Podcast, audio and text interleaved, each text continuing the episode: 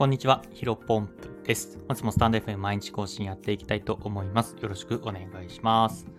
えー、本日のテーマなんですが、10月1日から始まるステマ規制に対応できてますか、えー、こういったテーマでお話をしていきたいと思います。まあ、今ね、収録しているのが、えー、9月30日土曜日の23時39分なので、あと20分ぐらいでね、えー、10月1日になるわけなんですが、まあ多分ね、基本的に、まあ僕今ライブ放送をしておりますけども、基本的に多くの方がね、え、アーカイブでご覧いただ、あご視聴いただいていると思います。多分まあ10月1日になってるのかなというふうに、え、思っています。で、まあ、ご存知の人も多いかもしれませんけども、えー、ステマ規制ですね。えー、正式が、えーと、景品表示法の指定告示っていうものかな。えー、が、まあ、10月1日から施行されますよというところですね。で、これ何かというとですね、まあ、超ざっくり言うと、えー、ステマというか、うんまあ、しっかりと、え、アフィリエイトとか、え、何かしら報酬をもらって、え、何か PR をするのであれば、その、まあ、例えばブログであれば、え、この記事は、え、広告ですよとか、え、X で投稿するんだったら PR、え、つけてくださいださいよっていうものが、まあ、10月1日から、まあ、より厳しくなるってことになりますね。うん。まあ、これは多分、なんだろうな。背景としては、あのー、まあ、その、本当の口コミなのか、えー、お金をもらっているアフィリエイトなのかが、まあ、消費者がかなり判断しづらいっていうところで、まあ、消費者がね、えー、まあ、これは広告なんだなとか、あ、お金もらってやっているんだな、まあ、広告が広告でね、えー、全然それが悪いことじゃないと思いますけども、うん、なんかアフィリエイトとかなんだなっていうのが、まあ、わかるようにして、えー、まあ、その、消費者が、まあ、ちゃんとしてね、その、なんだろう、うん、なんか変に、えー、煽られて買わないようにするっていうのが、まあ、目的なのかなというふうに勝手に思っています。で、えっ、ー、と、まあ、このブログのね、スタンド FM の放送を聞いてくださってる方は、僕はね、まあ、ブロガーなので、えー、ブログをやっているんですけども、まあ、うん、多くの人がブログをやっている人多いんじゃないかなと思っております。なので、ブログを、あブログでね、えーまあ、PR とか、えー、と広告みたいなところで、えー、明記しなきゃいけないという法律が変わりますので、まあ、もしね、まあ多分いないと思いますけども、もしまだ対応してないよっていう方がいらっしゃったら、えー、これからね、やんなきゃいけないので、ぜひやってもらい、やってみてください。で、やり方としてはね、えー、そうだな、リンク貼っておきます。あの、A8 ネットっていう、まあ大手アフィリエイトサイトじゃなくて ASP か。うん。まあアフィリエイトを、えー、無料で仲介させても、仲介できるようなサイトが、えっ、ー、と、その10月のね、えー、景品表示法の指定告知っていうので、えー、まとめておりますので、これめちゃめちゃわかりやすいかなと思います。うん。で、PR 等のね、表示例みたいなところもしっかりと、えー、書かれております。広告、PR、アフィリエイト広告、AD、プロモーションなどを書か書かなきゃいけないし、まあ、説明の文言例ではアフィリエイト広告を利用していますとか、えー、ホームページやプロモーションが含まれていますみたいなところで、えー、記載しなきゃいけないんですけど、その表示の、えー、位置とかっていうところもね、えーと、イラスト付きでわかりやすく書いておりますので、ぜひまだ対応されてない人を見ていたら、えー、対応してもらえればなというふうに思います。で、これ対応しないとね、えー、と、10月1日から、えー、ASP とか、まあ、もし提携してるアフィリエイトがあるんだったら、えー、結構解除されてる可能性大ですね。まあ、ASP からのメールって基本的には、うん、無視というか、まあね、めちゃめちゃメール来るから、えー、無視というか、まあ、通知オン、オフにしてる人たくさんいると思うんですけども、結構気づいたらね、えー、自分がその収益源だったアフィリエイトが提携解除されてるみたいなこと結構、結構あると思いますので、で僕もね、あのー、まあ、多分見落としてないと思います。あの、提携解除とか、えー、なんかね、ステマみたいなことけ自分のメールのボックス検索して、うんと、まあ、多分、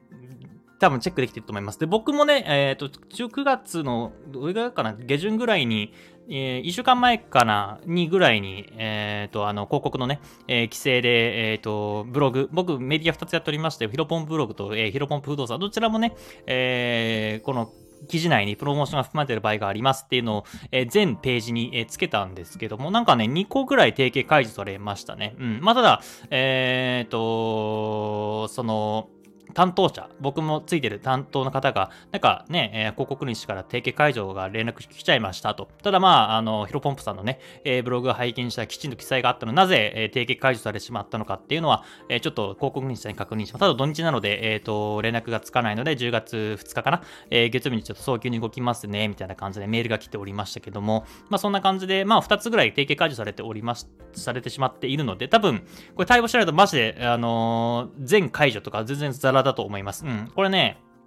法律的に、えー、その、まあ、インフルエンサーとか、そのアフィリエイター側が責任を持つんじゃなくて、広告主側、えー、広告を出稿している側、依頼をしている側が罰せられるっていう、まあ、ルールみたいなんで、まあ、仮にね、僕らが、えー、と、その、PR とか、えー、広告みたいなことをね、えー、書かなくても、一応僕らは罰せられなくて、罰せられるのは、えー、その広告を出してる方、え広告主の方になるので、うんまあ、もしね、アフィリエーターとか、えブロガーの人がそういった広告出してないんだったら、全然バッサバッサと、え広告主多分提携解除してくると思いますので、まあ、もしね、やってない方がいらっしゃったら、すぐに、すぐに、えやってもらえればなと思います。まあ、使っているブログサイトというか、あのなんだっけ、えー、ワードプレステーマにもよると思いますけども、一応スウェルと、えっ、ー、と、あ僕はフィンガーとスウェルなんですけど、これどちらも対応していました。まあ一応、明確に言うと、スウェルはね、しっかりと、うんとアップデートがかかっていて、えー、わかりやすいように、あの、ここ記事内かな？あ記事内に、えっ、ー、と、広告の文言貼れますよ、みたいなことがアップデートされてました。で、アフィンガーはまだ、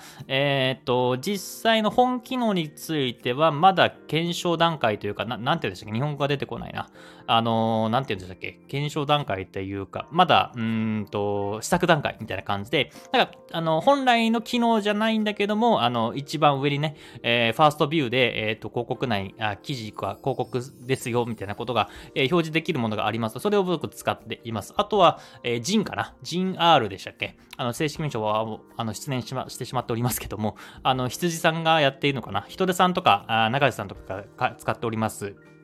ジンも、ジンも、えー、完全にアップデートして対応されておりますので、まあ基本的に国内の、えー、主要のワードプレステーマは全部広告とか、その、ファーストビューでね、えー、広告 PR、えー、アフィリエイトみたいなところを文言出せるようになっていると思いますので、ぜひね、ごあのご自身で使っている、え、ワードプレステーマまあ、あとは、まあ、Google 検索でも出てくると思います。ご自身が、え使っているワードプレステーマの名称で、スペース、まあ、ステマ規制とか、え、広告表示みたいなことを調べてもらえ、やってもらえれば、多分まとめてるね、え、ブログあると思いますので、まあ、特別マニアックな、あなんつうか、ニッチな、え、バトルプレステーマ使ってなければ、基本的には対応してると思いますので、えー、ぜひチェックしてみてください。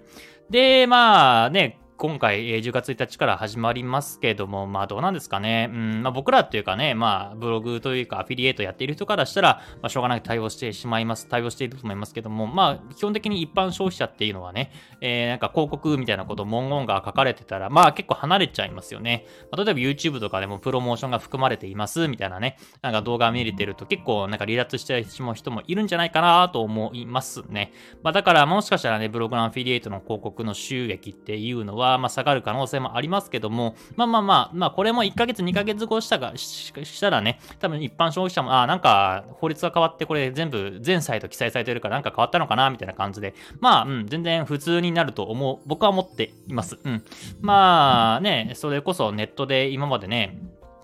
あの、僕の、僕というか僕らブログで、えー、ご飯食べてる人っていうのはネットでね、物を買う人の、た人たちのおかげで支えられていますので、まずそこら辺はまあ全然、うん、